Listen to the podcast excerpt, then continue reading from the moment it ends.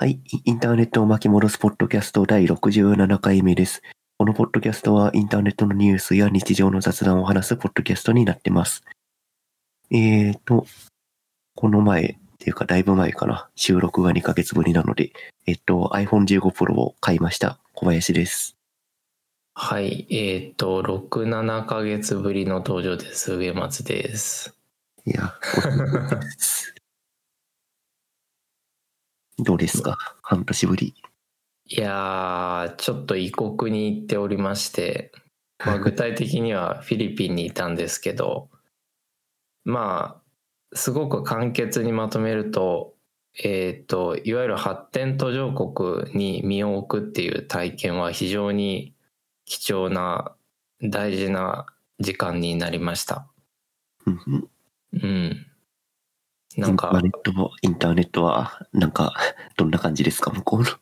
インターネットはあの速さはね下りは出るんだけどアップが4メガとか5メガとかしか出なくて結構あのクラウドストレージの同期とかもものすごく時間がかかるのとあとはもうデフォルトで停電が頻発するので結構 ああまた落ちたみたいな感じでしたね。なるほど。うん。まあでも、あの地元の方と仲良くなって、地元の方しか行けないようなローカルの、あの、マーケットとかお店にもご案内ししていただいて、まあそこで、まあ、まあフィリピンなので貧富の格差とか、あとは、やっぱその、まあ文化の違いとか、まあ、あの、こうやって言葉にすると平坦なよく聞く話なんだけど、でも、やっぱり、あの、すごく、あの、いわゆる途上国っていうものを感じましたし、あとはその、印象的だったのは、あの、日本車の、日本系、日系メーカーのディーラーが、車のディーラーがたくさんあったんだけど、あの、ハイブリッド車どころか、あの、EV なんて持ってんのほかっていう感じでガソリン車しか置いてなかったんだよね。あまあね、そらそうだろうね。そうそう。だから、なんかその EV シフトっていう話が先進各国では出てますけど、まあなんかトヨタが言ってるその全方位戦略みたいなことにも少し合点がいったというか、まずは車の普及だっていう、その、まあ前夜にいるような国もたくさんあるんだなっていうことを肌で実感しましたね。うんうん、うん。頻繁に停電してたら EV なんて言ってられんからね。そうそうそうそうそうそうそう おっしゃる通りなんかフィリピンはあのアジアのこの近辺で唯一原子力発電所を持っていない国みたいででまあそれももちろんあるけどそそもそもインフラがかなり貧弱なのでよく停電停電するということとあそうだえっ、とごめん話を巻き戻すと原子力発電所がないのでえっ、と輸入する化石燃料に頼っているので、えー電気料金が、えー非常に高いということでした。なるほど。うんまあその国ごとのいろんな事情があるっていうのは、実際に住んでみないとわかんないっすね。そうだね。あとは、まあ、水道はドリンカブルウォーターではないので、まあそらそう、そらそう。日本が異常なだけです。なので、あの、を、あの、あとはそうだね、まあ、水もだし、あとは、街中に普通にゴミが放置されてたりとかっていうことは、まあ、あの、東南アジア結構ある、あるあるな話で、中国とかもそうだったりするけど、まあ、日本ってクリーンな国だなというのは思い思ったね。うん。まあなんか、日本も、まあ例えば貧困問題とか、まあ社会問題たくさん抱えてるけど、まあそれでも、あの、いい国なんだなっていうのを、やっぱ外に出ると感じますね。うんうんうん。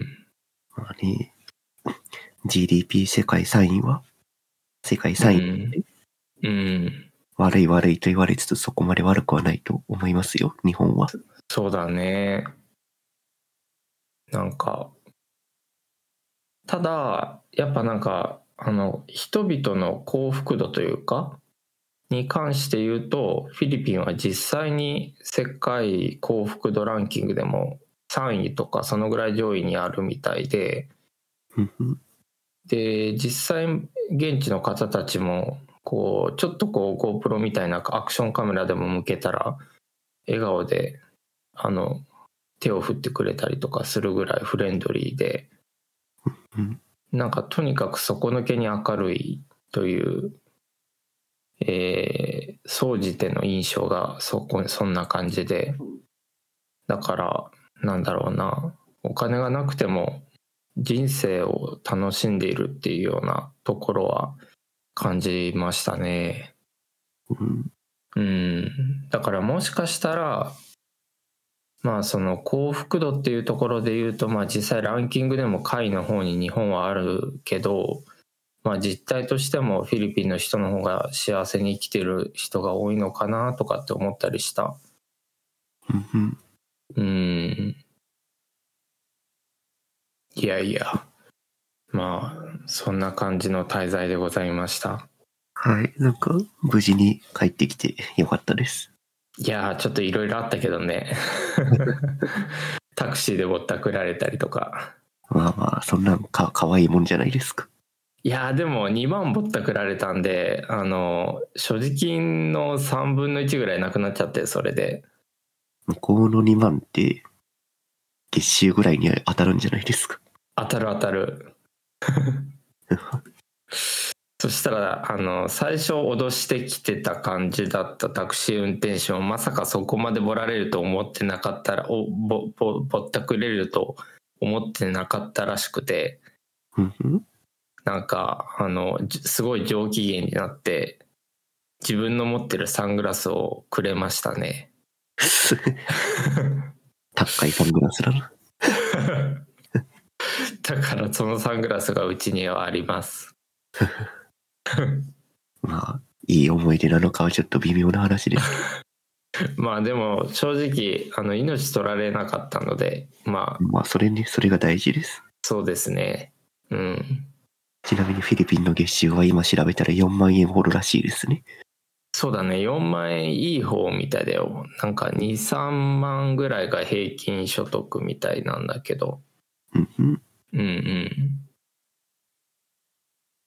まあでフィリピンの特徴としては男性が働かないああ、そう、そうなんですね。うん女性が働く。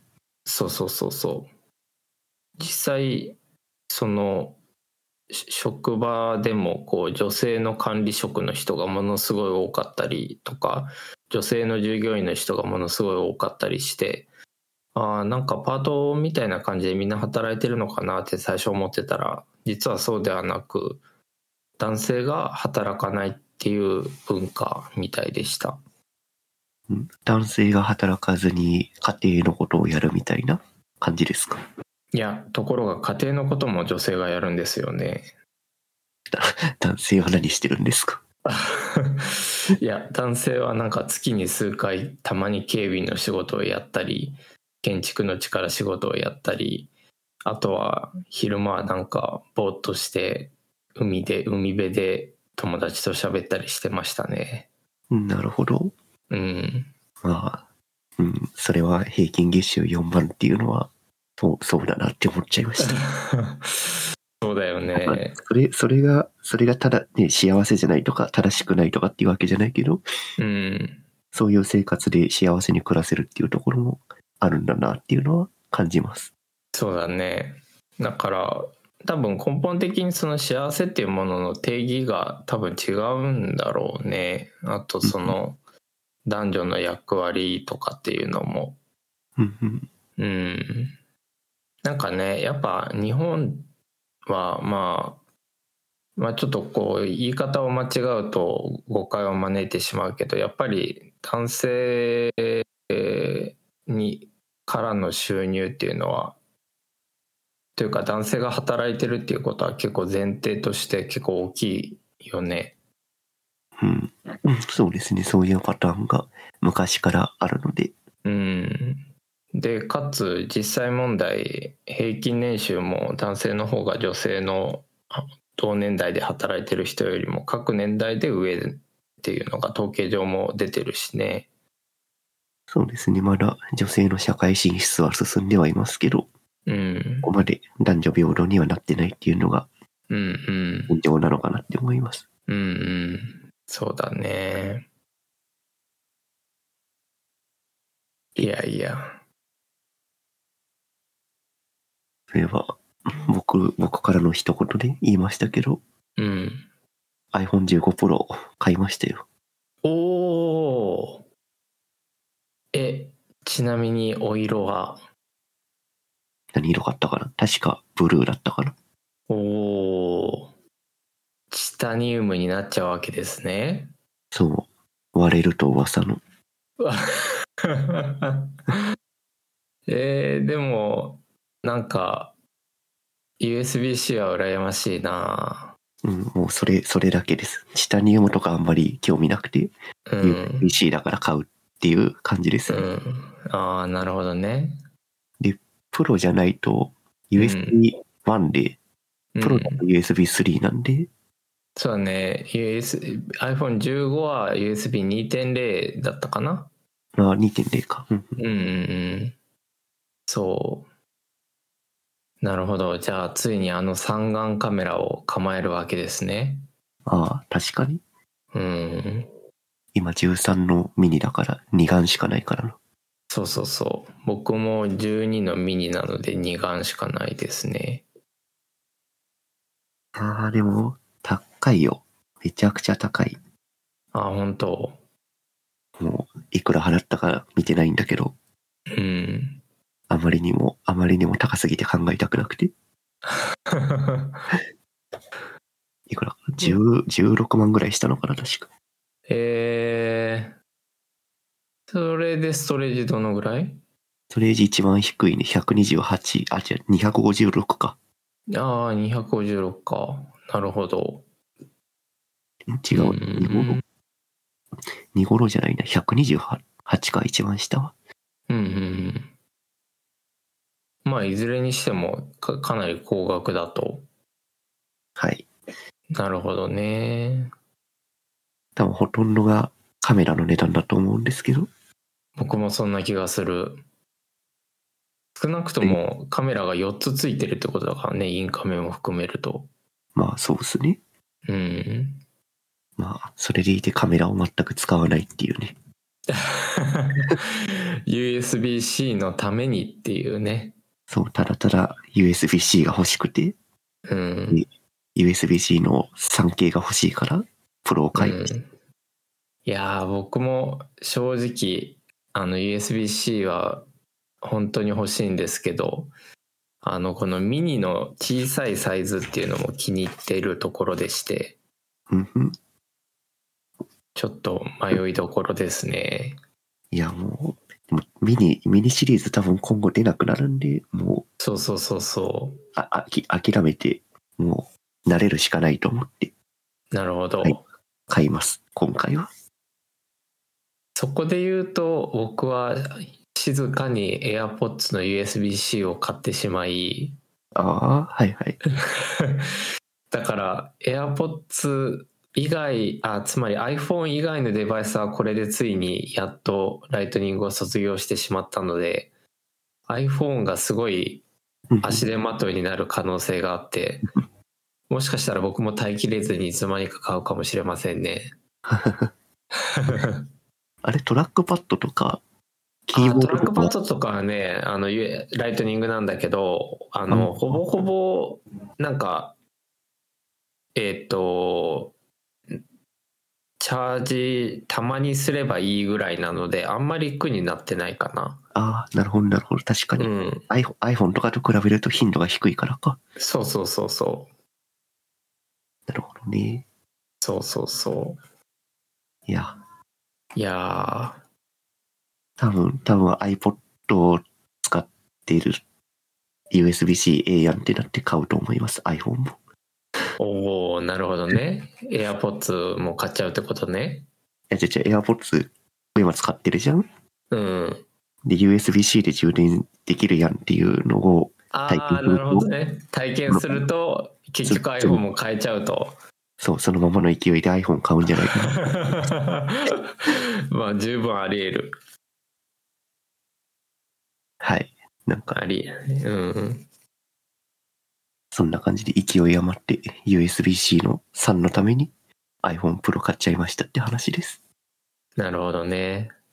はいまあ僕は一応映像を撮る仕事をしている身からするとあの、映像を撮る小さいカメラとしても iPhone15 Pro は魅力的なのでまあ本当に買っちゃうかもしれない。え映像作品でも iPhone 使ってる映像とかめちゃくちゃ増えてますよね。そうそうそう YouTube とか見てるとねすごい増えてるしこのアベマで、えっ、と、なんかひろゆき置いてきたっていう番組やってたの知ってます？うんそれは存じ上げない。アフリカの砂漠にひろゆきを置いてき、ひろゆきってあの2チャンネルの元管理人？うんうん。のひろゆきを置いてきて、で、アメリカの、えっ、と、あれか、えっ、と、アメリカの左側の海からインド洋にかけて横断させるっていう、そういうんううん。番組を、とえー番組がアベマで 1, 1ヶ月か2ヶ月ぐらいかな、放送されてて、うんうんで、そこ、まあドキュメンタリーなんで、うん。結構いカメラが、一応カメラのスタッフがついてるんだけど、なんか iPhone で撮った映像とかもちょくちょく使われてたりしましたね。おーなるほど。やっぱねあの普通に iPhone14 Pro とかで撮った映像を見させてもらってもうん。普通に商用レベルで使える綺麗さなので。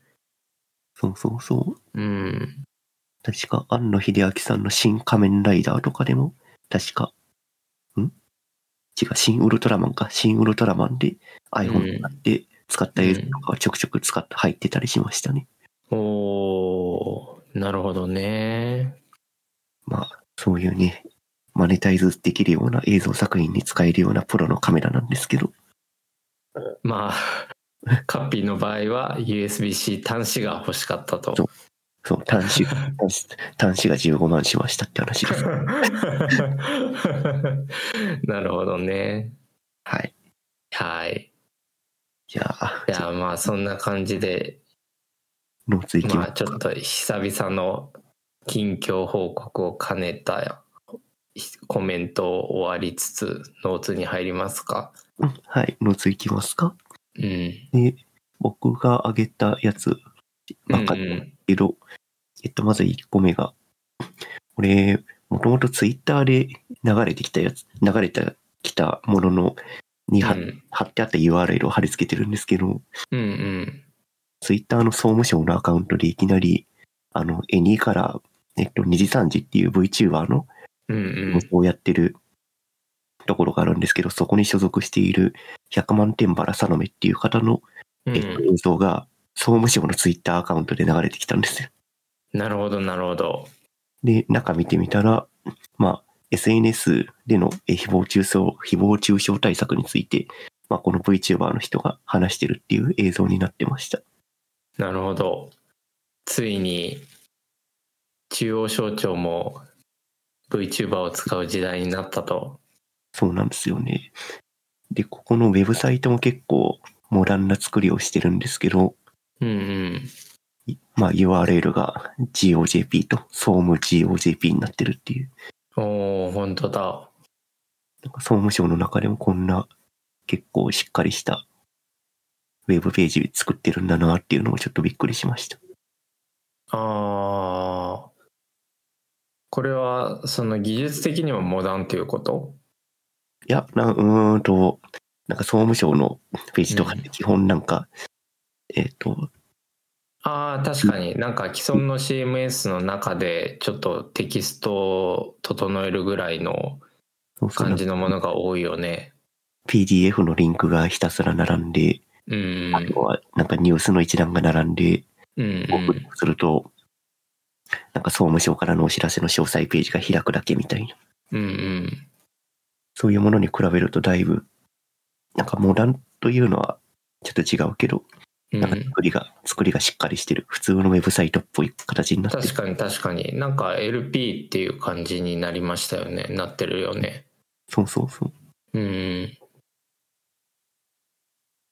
でも中身の内容としては話した通り、うん誹謗中傷を、えーするのやめましょうねっていう。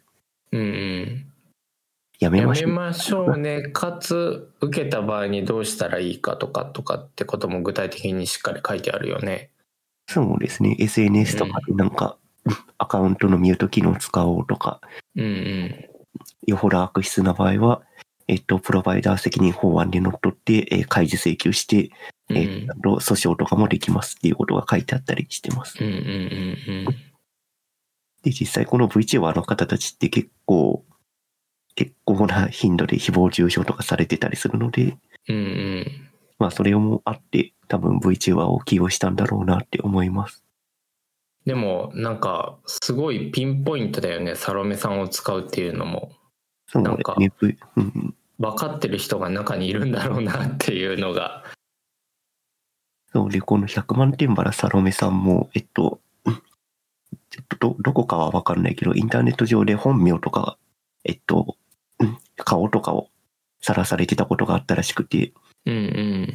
で、その人たちに対して、えっと、エニーから株式会社、この、うんサロメさんが所属している会社の方から、うん。えっと、まあ、訴訟なり、うん損害賠償、損害賠償請求かな？とかをして、なんかうそれで死談になったっていう話があったりするらしいので、うんうん。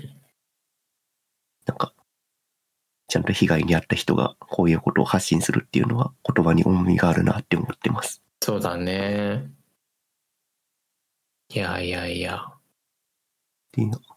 であとなんかあ個人的あごめんね。なんか個人的にはなんかこのページ結構あの幅広い年齢層に向けてる向けてる配慮があるなっていうのを感じてて。なんかその例えばえーっとまあ文言の一つ一つを読めばわかるんだけどその日本語をすごくわかりやすく簡単な言葉に砕いてくれてたりとかあとはフローチャートを用意してくれていたりとか。うん。すなわちその、まあ、被害を受けた、まあ、子どもたちがこのページを見ても理解できるようにちゃんと作られてるなっていうのをりあの感じて。だからそそういう意味である意味なんというかさっきカピが言ってくれた、まあ、モダンな作りっていうところをまあある意味象徴らしくないというか、うん、いい意味で。うんなんか伝えようという気をすごく感じましたね。うんうんう確かに、ん、うん、そうですね。多分アクセシビリティにもある程度配慮しているような気がしますね。なるほどなるほど。中のソースコードまでしっかり見てないんで、適当に言るかもしれないですけど、うん、うん。なるほどね。行政も。エニーカラーを使う時代になったと。まあ、エニカラー以外にも他にも VTuber の大きい箱で、えっと、カバー株式会社かが運営している、えっと、ホロライブっていうとこがあったりするん。ですけど、うん、うん、そこの、誰だっけな、宇佐田ペコラさんっていう方かな？が、うん、なんか、ペコーラっていう、えっと、宇佐田ペコラのペコラっていうのとコーラを掛け合わせて、ペコーラっていうなんか商品を出したら、出して、うん、うん、で、そのペコーラ、そのペコーラっていうこのこ告知のツイートに対して、うん、ここのペコーラの製造をしている元スタッフですけど、これには毒が入ってますみたいなことをうん、ツイートしてるアホな人がいて、うん、で、その人も同じようにプロバイダー責任法案でうん、開示請求されて、うん、訴訟され、訴訟されて、うん、訴訟したのが、えっと、そのペコーラを製造している、そのコーラの製造会社うん、が訴訟を、あの、損害賠償請求していて、まあ、自自社の製品、そんなこと言われてるわけなんで、うん。で、そしたら、そこの会社のがプレスを出していて、えっうん。と、本人と親御さんが一緒に、えっと、会社に来て、うん。謝罪、謝罪して死談死談になりましたっていうことを公開したりしてましたね。おー、なるほど。で、まあ、つまり未成年の人がそういう適当なことをツイッターで書き込んじゃって、うん。損害賠償請求につながっちゃうっていうこともあったりするので、うん。うん。なんかこう、こういうなんか、そういうことは良くないんだよっていうのを非常にわかりやすく、子供にもわかりやすく、わかりやすく説明するっていうのは、まあ大事なことだなって思いました。そうだね。なんか、かつて、ダイヤル Q2 に接続してしまい、高額な請求を中学生の頃に受けた身としては、なんか、今の時代ってもうインターネットは完全にインフラになってしまったので、うん。子供、子供だろうと、そういったね、あの、もう逃れられないというか、猶予がないというか、うーん、うん。なんか言い訳できないですよね。そうですね。まあ、インターネットそそうそうそう。なんか当時はダイヤル Q2 に関して言うと、うん。あの、未成年は、あの、親の、えーっと、一筆があれば、支払いを免除されたんですよ。あ、そうなんですね。そうそうそう。だからうちにも NTT から手紙が来て、なんか、そういうサイト見ちゃったの？とかっていう話には当然なるんだけど、ごめんなさいっていう話をして、で、親が、あの、子供が誤って、あの、アダルト、アダルトサイト等に接続してしまいました、みたいな書面に、記名捺印をすると、支払わなくても良いっていう猶予があったんですよ。ええそんなこと、そんなものがあったんですね。うん。だからね、その当時から考えると、今はもうインターネットのまあ普及なんていうレベルじゃないぐらい浸透しているのでね。まあ、それこそさっきも言ったけど、iPhone 持ってればインターネットなんてすぐ繋がるわけなんで、だよね。まあ iPhone に限らず、まあスマートフォンですね。スマートフォン持ってることって、割ともう、うーん、普通なことっていうか、まあうんうん。ふ服を着るのと同じぐらいつ普通なことになり始めてるので、うんうん。まあインターネットが手の中にあるっていう、インターネットに常に触れ合うっていうの状態、うんインフラになってるっていうのは本当にその通りだと思います。そうだね。多分このポッドキャストでもよくい何回も言ってると思うんだけど、うん。インフラではあるんですよね。インターネットってもう完全にどこでもつながるし。うん。で、インフラって例えばですけど、えっと、別の話をすると、うん。子供の時に赤信号を渡るなってつ教えられるわけじゃないですか。うん。それって、えっと、交通インフラがあって、そこの、そういうルールを教えこん、教えてもらって、ルールに乗っ取らないと危ないから、ルールを教えられてるわけですよね。うん。でも、インターネットも今インフラになっていて、誰でも触れるものではあるんだけど、それを言えるっていうことがあんまりちゃんと行われていないんじゃなかろうかっていうことはちょっと思ったりしてます。いやー、それね、めちゃくちゃピンポイントで、ちょうど僕、講義を担当させてもらっているところでして、あの、やっぱり、まあ、すごくざっくり言うと、いわゆるメディアリテラシーっていうくくりで授業を持たせてもらってるんだけど、あの、やっぱり大学生になって初めて、その、まあ、インターネットメディア等々との向き合い方をこの講義で学んでますっていう人が圧倒的に多いので、圧倒的に多いというか、もうほぼ100%。うんうん。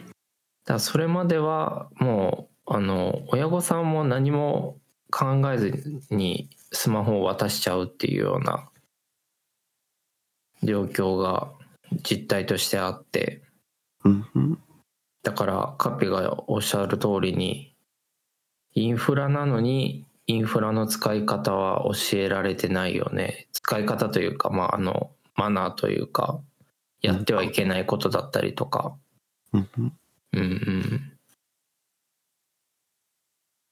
ここは、うん、な、なんでしょうかね。もうちょっと、国主導なのか、どこ主導なのかわかんないですけど、教育するっていう場をちゃんと設けた方がいいとは思い思いますね。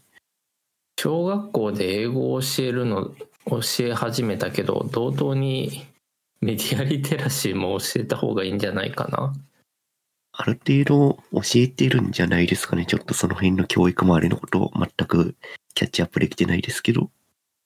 一応僕の知ってる限りでは科目化しているわけではないのであま。あ例えば情報っていう科目があるけど情報はあの僕らが体験した頃とあまり変わっておらずうんあのワードエクセルをやりましょうみたいな感じですね。なるほど。うん。まあでも教科書実はちょっと拝見させてもらったことがあるんだけど少しその誹謗中傷等のあまあことにも言及はあある教科書もありました。ああ、なるほど。うん。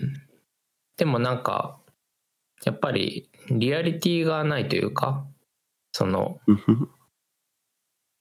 自分が加害者になってるかもしれないとかこういう書き込みが誰かを傷つけてるかもしれないみたいなところはやっぱりその実際のサービス名を挙げて実際のサービスを使って具体例を見たり具体例を挙げたりしないとなかなか染み込んでこないと思うのでなんか教科書のその情報の教科書を見た限りではなんかあのちょっとずれてるなというかもうなんか具体的まあまあねその特性上なかなか例えばツイッターとか X ですみたいなことは書けないっていうのはわかるんだけどもう少し具体例をディティールを記した上で子どもたちがああああいうことかって想起できるようなあの作りにするべきなんじゃないかなってはなんとなく思ったけどね。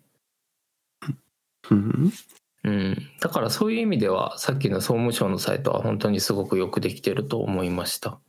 うん、非常にわかりやすくできてるんで、うん、まあなんか、うん、教育で教えるというよりは、こういう VTuber とか、まあ、人を集めてるような人たちがうんうん、発信するっていうのが一番効果があるんですかね、おそらく。そうだね。なんか VTuber を起用してっていうところにセンスがいいなという感じがを覚えましたね。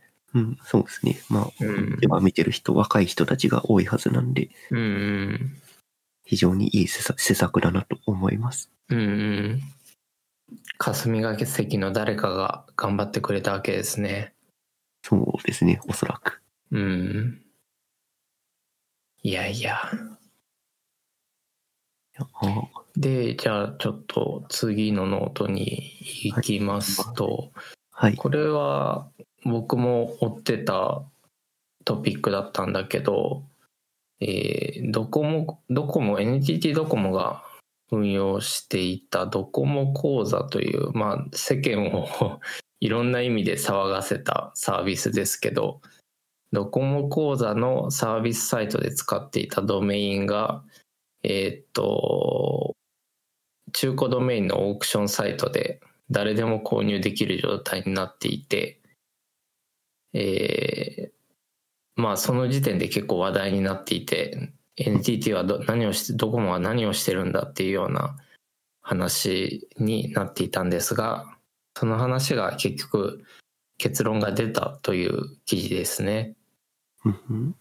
うん結局、えー、とこの記事によると落札額402万円で終了したんですが所有権をドコモが買い戻したということだが書かれてますね。うんうん。落札が402万なんで、もう、どんだけ金払ったんでしょうね、アアローンで。ねえどうなんだろうね。ドコモが買い戻したというふうにあるので誰か買った人に対して402万以上の支払いを当然してるわけですよね。そうですよ。うん。いやー、ドメイン高いやつは高いですからね。ピザロットねか。そういう僕も血迷って35万円ほどのドメインを買ったことがありますよ。ああ、会社のやつですか？そうです。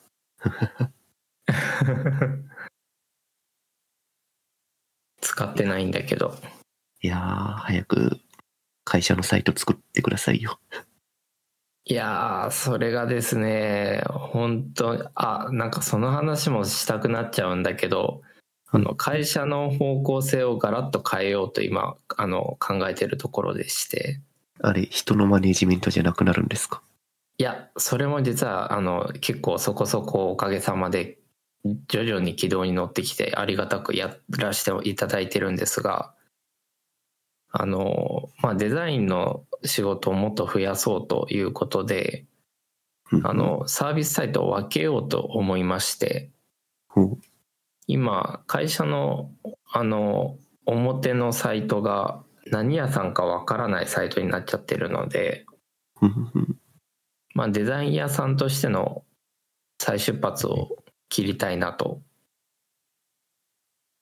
いうところですね。うん。うんじゃあ、デザイン用のサイトを新設するんですか？したいです。うんところが、弊社にはエンジニアがいないので、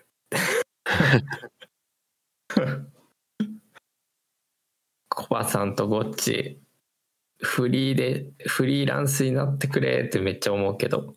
フリーランスには？しばらくならないけどな。いやいやいや。まあまあ半半分冗談だけど半分本気であのエンジニアを探してるっていうのはありますね。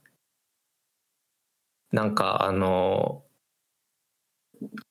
正直そのサイトに関してはワードプレスとか使いたくなくてうんうんだからなんかそういったその基盤の部分の指南から含めて誰かアドバイザーをつけたいなって思ってるんだよね。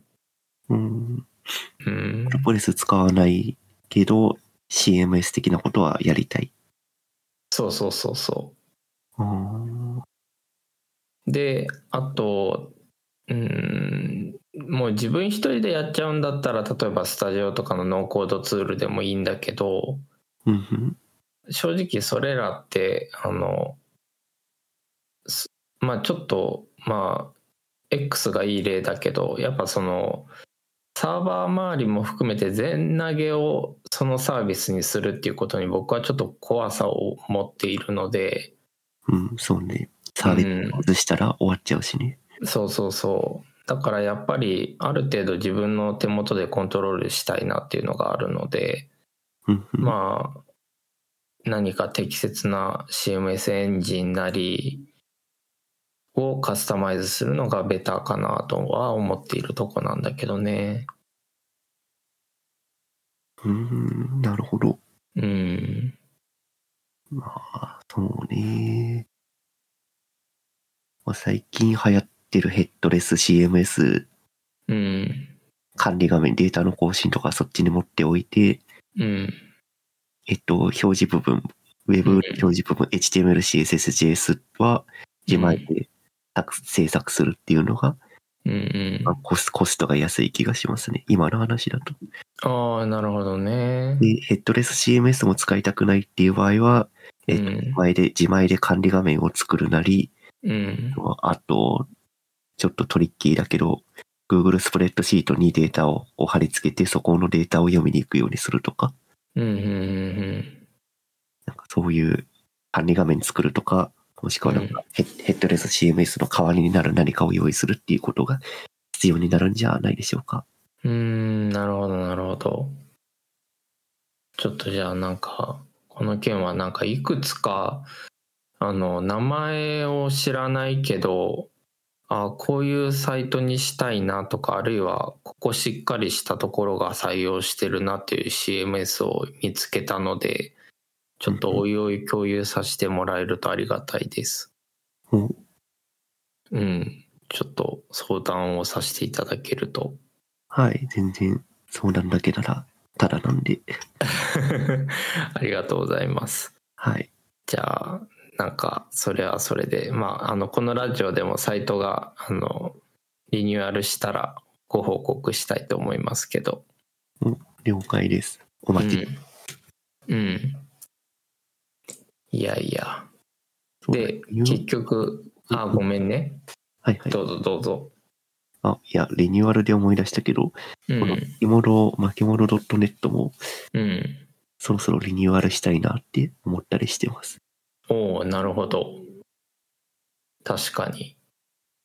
今、巻物 .net のフッター部分、フッター部分に、うん。あの、RSS 配信してる、えっ、と、Apple Podcast と Google Podcast のリンクが出てるんですけど、うん。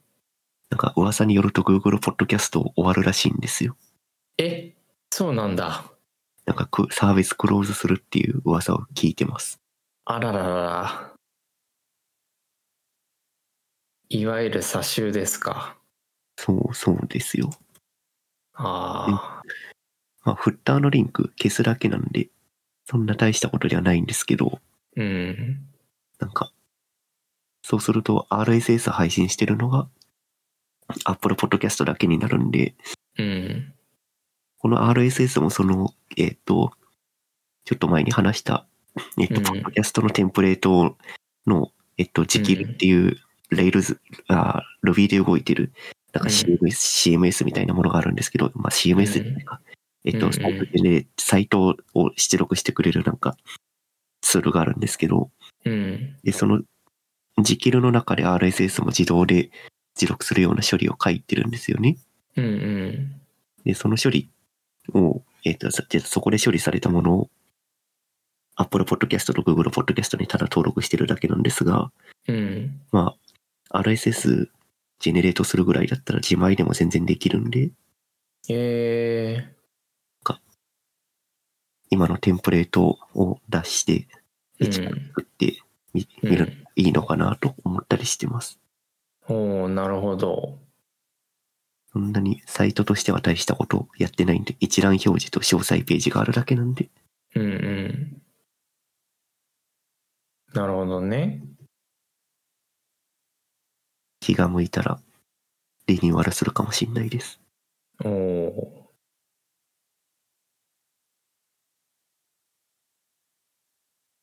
じゃあ巻本もなんかせっかくこう僕らのペースだけど長く続いているのでうんうん。どう？なんかなんて言ったらいいかなフィードバックもちょっと欲しくない？ああ。フィードバックをが欲しい。フィードバックできるようなものを用意する？って感じかな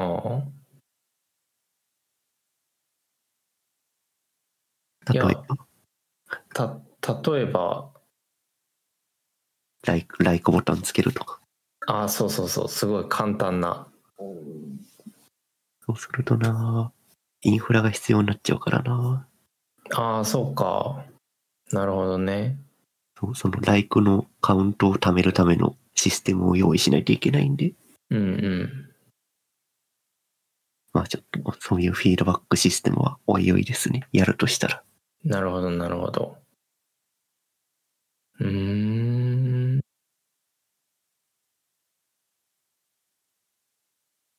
いやいやいや。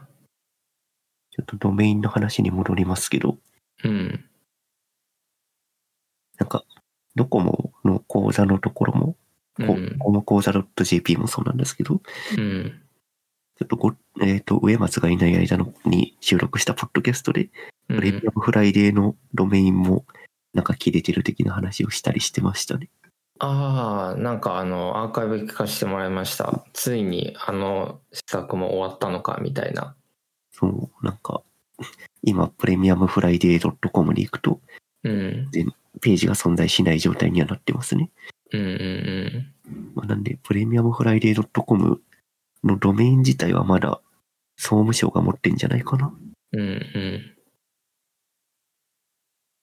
でももしかしたらってことですよねそうですね。まあそこも、もしかしたらオークションにかけられて誰かが買って、プレミアムフライデー申し込みはこちらみたいな、フィッシングサイトができるっていう。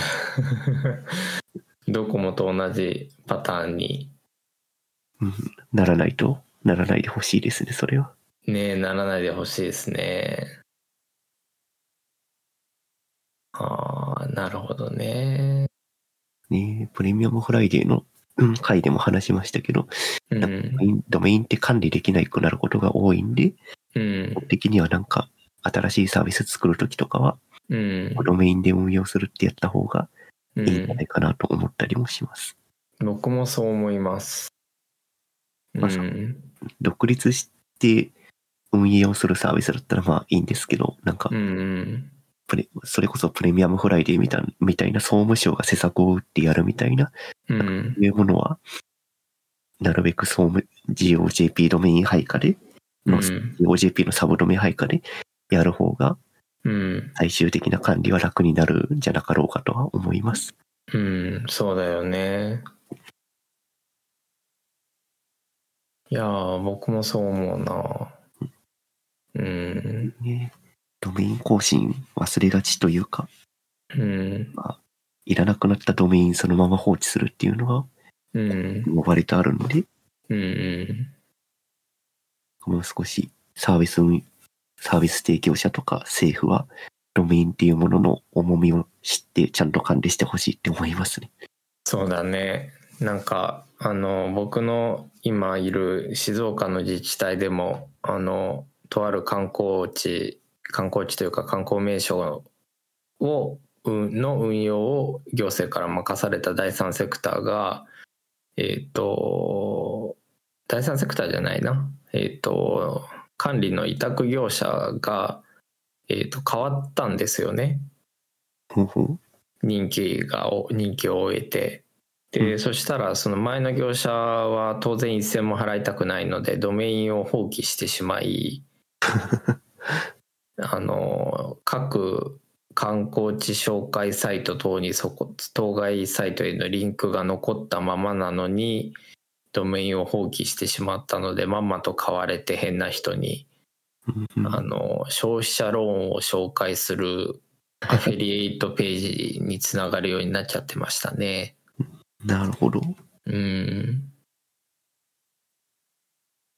で結局そのアフィリエイトページもまああのお茶に関する観光地のドメインだったっていうのもあって多分全く収益にならずあのそのサイトを作った人もあ見切りをつけてあの結局今はドメインごと手放されてあのデッドリンクになってる状態ですけどあら、まあつい最近までそんな感じでいかがわしいサイトにつながるような状態が続いてましたね。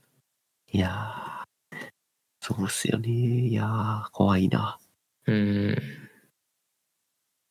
なんか、そう、カピのおっしゃる通りで、特にその行政とか、あるいはある程度の社会的なインパクトを持つ企業とかっていうのが、安易にドメイン取るって結構怖いよね。うん。そう。だそれこそ今の観光のサイトもそうだけど、いろんなところから参照されることになっちゃうので、うん。結局安全にクローズしたとしても、参照先が絶対残るんで、そこは管理できないですか、その制作者側は。そうそだからなんか、うん、安易にドメイン取って、情報、その公的な情報とか、なんか、えっ、と、すごい信用が必要なサービス、そそれこそドコモ講座もそう、そうですけど、う。うん。こうなんか始めるときはなんかもう少しドメイン管理について考えた方が良いような気はしますよね。うん、そうだね。おっしゃる通り。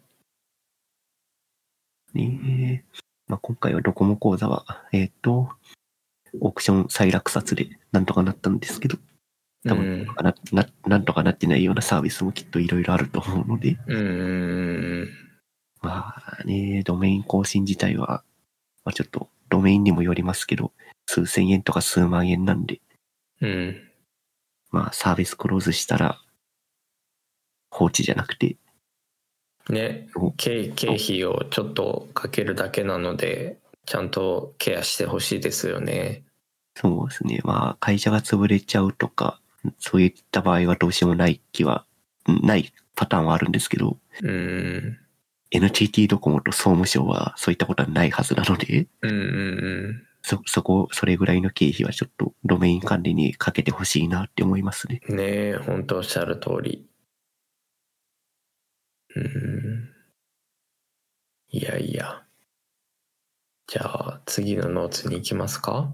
そうですね。次のネタが、えっ、と、うんこれは、えっ、と、ゲームエンジンの Unity っていうものがあるんですけど、二大ゲームエンジンって、えっと、アンリアルエンジンと Unity って今まで言われてたんですが、うん。この Unity 社が、えっ、と、そのプライシング、えっ、と、うん。例えば、何、えっと、何万ダウンロードを、まあ、うんうん。された場合は、それ以降は、これだけ、えっと、す何パーセントの売り上げが、を、 Unity 社に収めてくださいみたいな、そういうプライシングが、各、えっと、ゲームエンジンに設定されてるんですけど、うんうん。なんか Unity 社がそのプライシングを改悪した、ちょっとどういう変更を加えたかっていうところまでは見れてないんですけど、うんうん。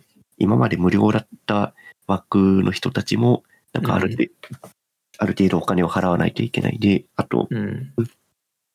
ゲームのダウンロード数に応じて、えっ、と、何パーセント、えーの、えっ、と、納税というか、まあ、 Unity 税ってちょっと揶揄されてますけど、そのお金を払ってください、みたいなうん改改変をしたらしいんですよね。で、それを、それが、えっと、今まで全然数万ダウンロードとかで個人で開発しているようなゲームクリエイターの人たちも、なんか、 Unity にお金を納めなきゃいけないですみたいなプライシングに変わって、うんでこうえっと、ゲーム開発者周りでごたごたと、えっと、プチ炎上みたいなことが起こってたらしいんですよね。うんうんで、その炎上が起こる裏側で、えっと、うん。 Unity 社が、えっと、利用規約を GitHub 上で管理していたらしいんですけど、うんうん。あそこの GitHub って、えっと、リポジトリって言ってそのデータを管理する箱が用意されてるんですけど、うん。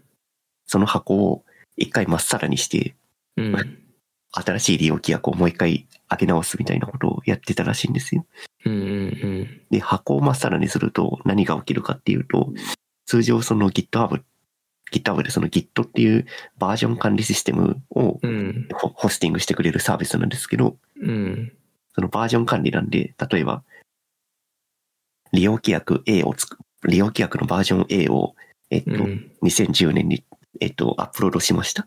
で、2000 2021年に利用規約 B をアップアップロードしました。で、そうすると A と B の差分、えっと、A のデータも B のデータも、両方その Git の箱の中に管理されてるんで、そこで差分が見れるようになってるんですよ。で、GitHub 上でも、その前の週、今のやつと前のバージョンの差分がちゃんと確認できるみたいな、そういううん表うん示というかページを用意してくれてるんですよね。うんうんなんですけど、その、はえっと、前のバージョン、えっと、古いバージョンがどんどんどんどん管理されていたはずの箱を一回うん。ごごそってまっさらに消しちゃって、で新しいものをまた上、ああの上書きするみたいなことをしているので、うんうん。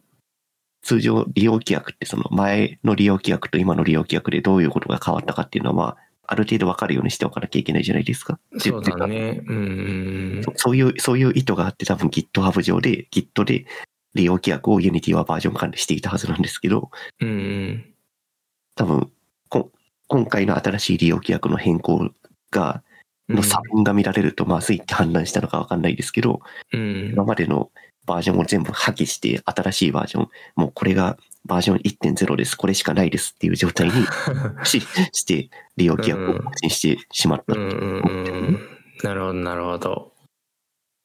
これ非常に良くない、よ、良くないです。利、利用規約ってその、サービス利用者側に対してこういうルールで使ってくださいって告知するための文章であって、うん。で、前の文章が、を意図的に見えなくしましたっていうのは、あまりにも良くない対応だったなって思います。そうだね。おっしゃる通りだね。で、結果として Unity 社は、ゲームクリエイターから反感を買い、うん。こういろんなゲームクリエイターがその Unity を使わずに Unreal エンジン側に移るっていう大移動が起こってたみたいですね。ああ、実際にそういうムーブメントになっちゃったんだ。そうですね。まあ全然エンジンが違うんで使い方とかも全然違うんですけど、うんうん。インディーズでゲーム作ってる人たちとかは、そのうん。Unity、そのまだ開発中だった人たちもいるわけですよね。うんうん。で、Unity がプライシング変更したんで、うん。開発を一旦中断して、アンリアルエンジンで作り直しますって発表したりとか、うんうん。あと、インディーズで、えっと、なんだっけな、アモングアスってわかります？インディーズゲームの？わかんない。なんか人狼、えっと、人狼ゲームを、なんかキャラクターを動かしてやるみたいな、そういうゲームがあるんですけど、有名。うんうん。でそれも、 Unity でもともと作ってたんですけど、そユニ Unity でもともと作っていて結構な売り上げ上げてたんですけど、うん次回作からは Unreal Engine 使いますみたいなことを発表したりとかしてました。うんうん、えー、なるほど。で、うん、実際問題、 Unity 社の株価は、これ、これ以降、だら下がりって感じですね。おーやっぱねそういったそのユーザーを大事にしないような暴挙に出るといいことないよね。うん、今回の利用規約変更は相当信用を失っちゃってるんで、会社の？そうだよね。だってもう、うんその、利用規約、すいません、変更しちゃいましたって、仮に発表したとしても、それをやったっていう記録はずっと残り続けちゃうんで、うんうん会社の信用が毀損したまんま、このままずるっうんていう感じになっちゃいますね。おっしゃる通りだね。ういやー、ん結構な、結構な大企業だと思うんですけど、 Unity って、うんなんかこういううん スタートアップみたいなミスをやるんだなっていうのはうんお驚きでしたね。確かに。うんなるほどね。上松もなんか会社の規約とか変更するときに弁護士使って調べたりとかしてましたよね。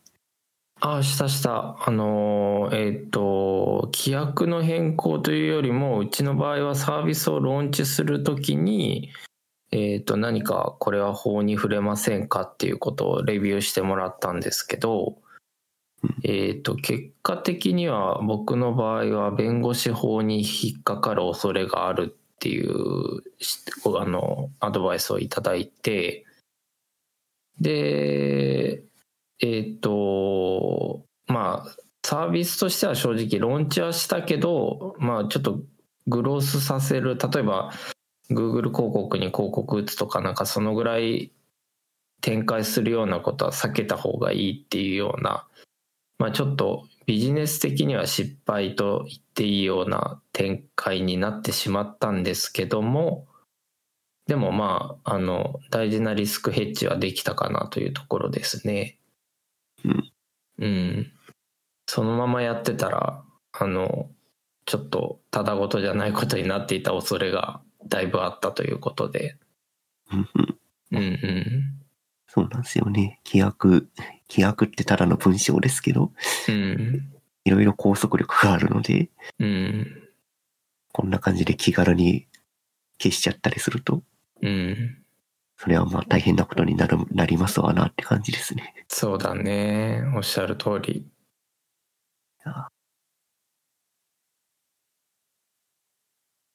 うん。いやーそんなとこですかね。そうだね。あと、半、売りですけど、話し足りないことありますか？えっ、とね、日本に帰ってきて驚いたのが、あの、いろんなエレクトロニクス、あの、ガジェット類が、あの、いつの間にか変わってて、変わっててというか、あの、次のバージョンだったり、新製品が出ていて、あの、正直、僕の、あの、このノーツ、今回真っ白だったんですけど、あの、全然追い切れてないです。半年でこんなにあの浦島太郎状態になるんだなっていうのを痛感しているところです。あら、ううん。なんか、日本帰ってきてからガジェットアップデートしたんですか？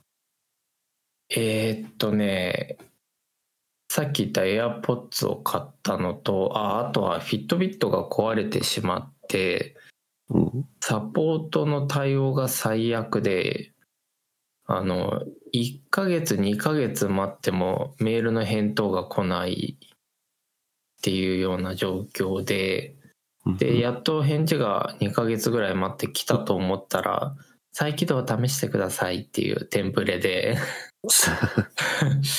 いやーっていう感じで、で、えっ、と、結局買い直したんですけど、あ、の、 Fitbit 内の Suica、旧 Fitbit 起動しなくなってしまったんですよね。で、 Apple Watch とか、 Apple デバイスの Suica の残高って、そのデバイスを仮にリセットしたりとか、あの、すると、クラウドに自動的に Suica が退避されて、で、それがまた別のデバイスに降ってくるように作られてるんだ。つまりお金が戻ってくる仕組みが自動的に作られてるんだけど、うんフィットビットに関してはその仕組みがなくて Google Pay に関しては。うん。うんだから壊れたフィットビットの残高が返ってこないでいくらチャージしてたかもちょっと分かんないっていうちょっとえ、そう ちょっと困った状況に今なってますね。え、フィットビットアプリのウォレットから見れ、見れ、見れるというか同期できない？本来できるしそこで残高を払い戻すことができる仕組みはあるんだけど僕の場合はデバイスが壊れあの完全に電源が通電しなくなっちゃったのであの同期ができないウォレット、あれ、そっか。フィットビット側にもデータがあるから、それをと取りに行かなきゃいけないのか。そうそうそう。だから Bluetooth が動かないとダメなんだよね。ああ、そうなんだ。そうそうそう。で Fitbit はそんな感じでまああのやっぱスリープログが欲しいので買い直したんですけどえーっとついでに Apple Watch Series 9を買いましてえーっとまあえーそれまでシリーズ8を使ってたので別に大した進化はないんですけどえーっと一応 S9 チップというのになってあの手のジェスチャー操作で、えー例えば電話に出たりとかあの簡単な操作ができるっていう歌い文句だったんですけど。今んとこ僕ジェスチャーしても何もアプローチが反応しないっていう だから何の恩恵も感じられずにうんなんか新しく一応なったなっていう感じですね。えー、ジェスチャーをこっち側で検知するの？そうそうそう。なんかなんだろうね。あの血流なのかな？筋肉なのかな？多分筋肉の筋肉から来る微妙なあの電気を感じ取ってるんじゃないかなと勝手な憶測ですがしてるんですけどえー、と具体的には親指と人差し指をこう例えばこう結ぶような円を作るようなこううん。に握るような動きをするとフィットビットじゃないごめんアプローチがそれを検知して曲を止めたり再生したりとか電話に出たり集話したりとかっていう簡単なアクションができるはずなんですが今のところ僕のアプローチ9はそれが出現できてませんね。機能、機能をアクティベートしてないとかそういうことじゃない？いやー、設定値一応一通り見たんだけど、今んとこ反応しないんだよね。だからなんか買い替えたけど特に何もあの進化を感じてませんね。色 色が若干ボディカラーが若干変わったなぐらいであそうボディカラーで言うとボディカラーがちょうどあのなんで S9 のあのアプローチ9に変えたかっていうと MacBook Air M2 の13インチのミッドナイトっていうあの黒みたいな黒にものすごく近い色のを買ったんですよ。うんうん。でそれと全く同じ色のミッドナイト色のアプローチが S9 のそのアプローチ9で出たので。まあ、ちょっとついで買いみたいな感じで買ったんですけどなるほど。そう、まあ、ちなみに MacBook Air はまだ届いてなくておそらく来週ぐらいに届くのでまたレビューしたいと思いますうん。うんえ、エアって今回の WWDC で発表す、アップデートは入ったんだっけ？入ってないい。や全然入ってないうんもうあのオールドというかあのあーまあ次は M3 じゃないっていうぐらいもう出て時間経ってるんだけどうん。あのやっぱなんかマシン1台だと運用が厳しい部分が出てきたのでまあアップルシリコンの実力はもうかなり恩恵を受けてるのでちょっとファンレスを体験したくてですね。でかつ同じ MacBook Pro を買ってもなっていうのもあってあの Air の黒を買ってみました。うん、なるほど。うん。まあ、ねえ、MacBook Pro ファンついてるけど、回ったことないな、今だに。僕ねそれがねなんか知らないけど最近何ともない時に回ったりするんだよね。これが壊れているのでは？そうだよねなんかええってここで回るみたいな時に回る時があってそうなんです最近ちょっとほんのりあったかくなるようにはなった気がするな。ああそれ僕も感じてるなんかスタバとかで軽い作業しててもカバンにしまって帰ろうっていう時に触るとほんのりあったかくなってるなうん、なんか、ややっぱ、どどれぐらい使ってんだろう ?1 年2年ぐらい使ってるから、う若ん。若干劣化していってる感じはするかな。うん。でもやっぱインテル Mac からのあの飛躍というか最初のアップルシリコンの体験は結構あれは衝撃でしたね。うん、ねいでも全然別物ですよ、別物。うん。いやいやいやまあ正直クリエイティブで言うとあのそれに対してアドビが本気出してくれないので一応アップルシリコンにネイティブ対応してるんですけどアドビのソフトも。全然サクサク動かないっていうのが悩みの種なんですけど。あら、うん。アドビのソフトそんなに、このポッドキャストの収録音声を合成するときにしか使ってないからな、ほとんど。うんうんうんいやいやいや。フォトショップのなんか AI 画像生成とかもなんかあんまり恩恵ない感じなんですか？あそこはね恩恵あってあのまあ恩恵はおそらくあっておそらくというのはインテル Mac を持って完全に手放してしまったので比較ができないっていうことなんだけど、まあ、そこはあのあの辺りの AI 機能はあのじ順調にというかあのスムーズに動いてくれてますね。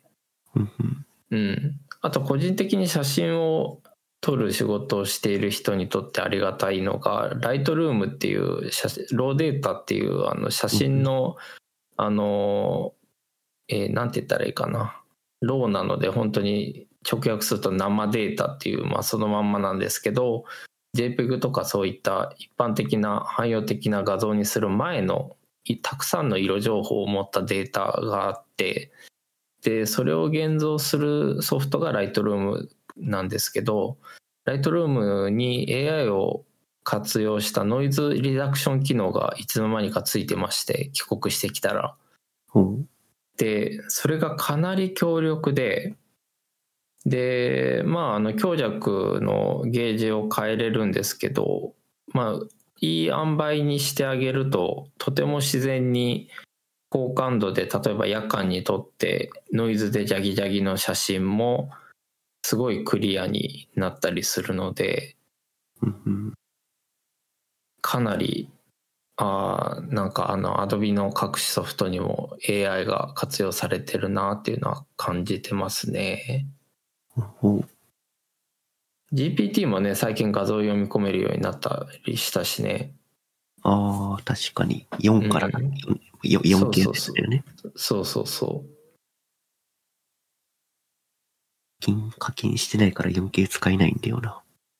僕は課金を一旦止めてしまったので、もう一回課金しようかって思ってるところですね。うん。う月ん。20ドル。うん。まあ20ドル払う価値は全然あるな。あるあるある。いやいやいや。でもなんか若干悩ましいのが、あの、 Notion AI を少し運用してみたいっていう気持ちもあって。ああ、確かに。うん。仕事に関するメモ書きとか、あの、ToDo とかは Notion でうちは管理してるので。ちょっとノーション AI 導入したらどうなるんだろうっていうのは気になるんだけど、ちょっと両方課金するともうなんか音楽系とかあのメディア系も含めるとなんかサブスク地獄になっちゃうので、うん。どうしようかなというところですね。うんうん。ええノーション AI ってプライシングどうなってたんでしたっけ？プライシングはね、あの、 Notion 自体を有料にすると、あ有料にしてる人と、 Notion はゆ無料のままで、ノーション AI だけ課金する人でプライシングの値段が違いますね。ああ、なるほど。うん。ええでも、金額は、えっ、と、20ドルとかよりも安かったはず。ああ、あ8ドル。そうなんだけど、えっと Notion 自体を有料にした人の方がノーション AI 安く使えるのでトータルで考えると正直 GPT とあんま変わんないかなええうん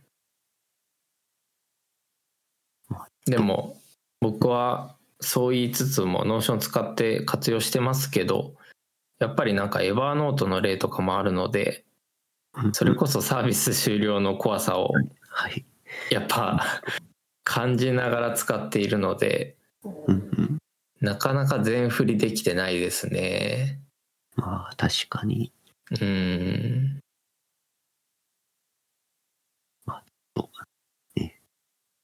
サブスクリプションに関しては、ち慎重にやっておきたいですね。そうだね。あとはまあ、あの、いない間に大きな変化があったことといえば、やっぱ X ですよね。ああ、そっか。うん。半年、ここ半年か。そうそうそう。そう。